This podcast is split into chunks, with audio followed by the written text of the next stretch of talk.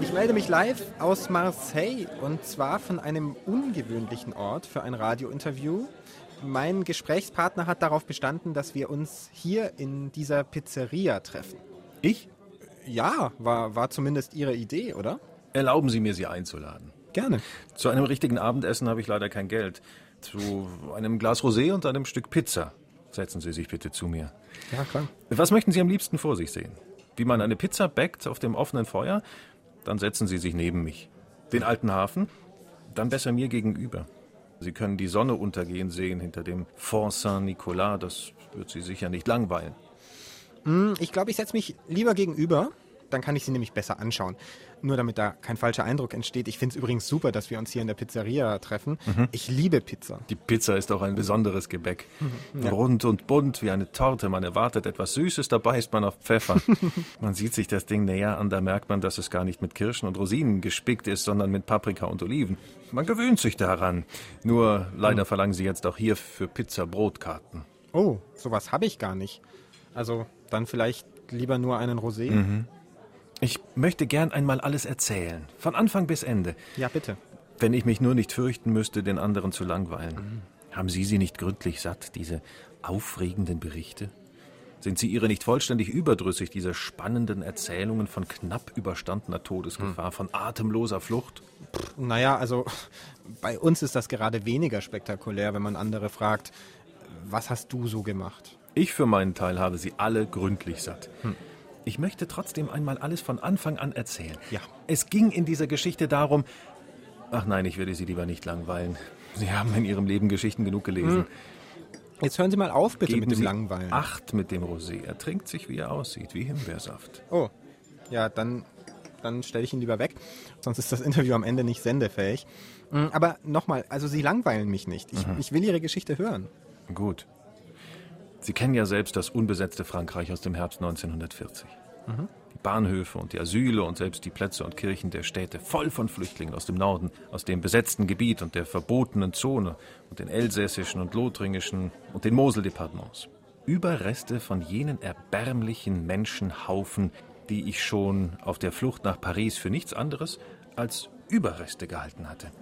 Viele waren inzwischen auf der Landstraße gestorben oder in einem Waggon, aber ich hatte nicht damit gerechnet, dass inzwischen auch viele geboren würden. Ja, und wie so viele Menschen kamen Sie nach Ihrer Flucht aus Deutschland über Paris und mehrere Arbeitslager hier in Marseille an. Ja. Wie war denn Ihr erster Eindruck? Vor meinen Augen strömten sie an mit ihren zerrissenen Fahnen aller Nationen und Glauben, die Vorhut der Flüchtlinge. Sie hatten ganz Europa durchflüchtet, doch jetzt vor dem schmalen blauen Wasser, das unschuldig zwischen den Häusern glitzerte, war ihre Weisheit zu Ende. Denn keine Schiffe, nur eine schwache Hoffnung auf Schiffe bedeuteten die mit Kreide notierten Namen, die auch immer sofort ausgelöscht wurden, weil irgendeine Meerenge vermint oder eine neue Küste beschossen wurde. Ach so. Das Stück blauen Wassers, da unten am Ende der Canebière, das also war der Rand unseres Erdteils, der Rand der Welt, die, wenn man will, vom stillen Ozean von Wladiwostok und China bis hierher reicht. Sie heißt nicht umsonst die alte Welt. Hier aber war sie zu Ende. Meinen Sie das jetzt positiv oder negativ? Also die Welt war zu Ende, hier konnte man sie verlassen? Oder das Ende der Welt als Sackgasse? Schon rückte der Tod immer dichter nach mit seiner noch immer unversehrten knarrenden Hakenkreuzfahne. Mir aber, vielleicht weil ich ihm schon einmal begegnet war und ihn überholt hatte, mir schien es, auch er, der Tod, sei seinerseits auf der Flucht. Wer aber war ihm auf den Fersen? Mir schien es, ich brauchte nur Zeit zum Warten und ich könnte auch ihn überleben. Hatten Sie denn im Gegensatz zu den ganzen anderen Geflüchteten wirklich gar keine Angst? Nein.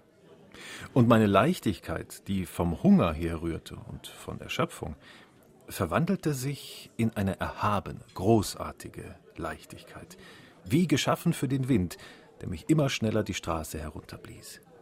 Wie ich begriff, dass das, was blau leuchtete am Ende der Canebière bereits das Meer war, der alte Hafen, da spürte ich endlich wieder nach so viel Unsinn und Elend das einzige wirkliche Glück, das jedem Menschen in jeder Sekunde zugänglich ist. Das Glück zu leben. Ich dachte nach Art sehr junger Leute, dass alles, was mir geschehen sei, mich hierher geführt hatte. Und damit war es gut gewesen. Und um sie rum alle Menschen nur auf der Durchreise? Sie wollten alle, so schnell es geht, in ein Schiff steigen und weg aus Europa. Aber Sie? Sie haben sich schon um Visa und Transit bemüht, aber eigentlich nur, damit man sie während des laufenden Verfahrens nicht in ein Lager stecken kann. Ähm, warum haben Sie nicht mehr dran gesetzt, möglichst bald auszureisen? Ich hatte ja Zeit. Sie haben sich hier niedergelassen, statt durchzureisen. Ich fühlte, wie mich das gewöhnliche Leben von allen Seiten umspannte.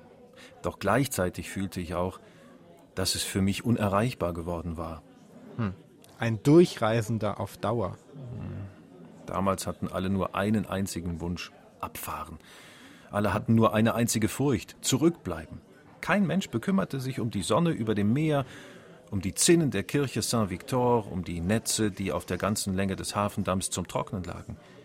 Sie schwatzten alle unaufhörlich von ihren Transits, von ihren abgelaufenen Pässen, von Drei-Meilen-Zonen und Dollarkursen, von Visa de Sortie und immer wieder von Transit.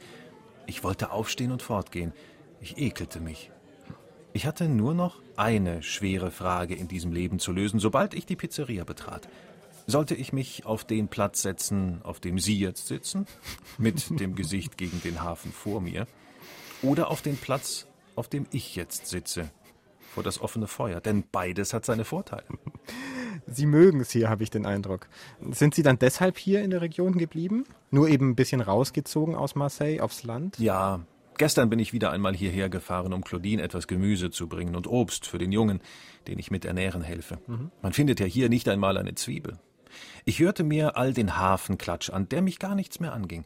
Ich hatte nur eine schwache Erinnerung, schon einmal irgendwo ein ähnliches Geschwätz gehört zu haben. Das klingt jetzt, als hätten Sie doch abgeschlossen mit dieser Transit-Episode in Marseille.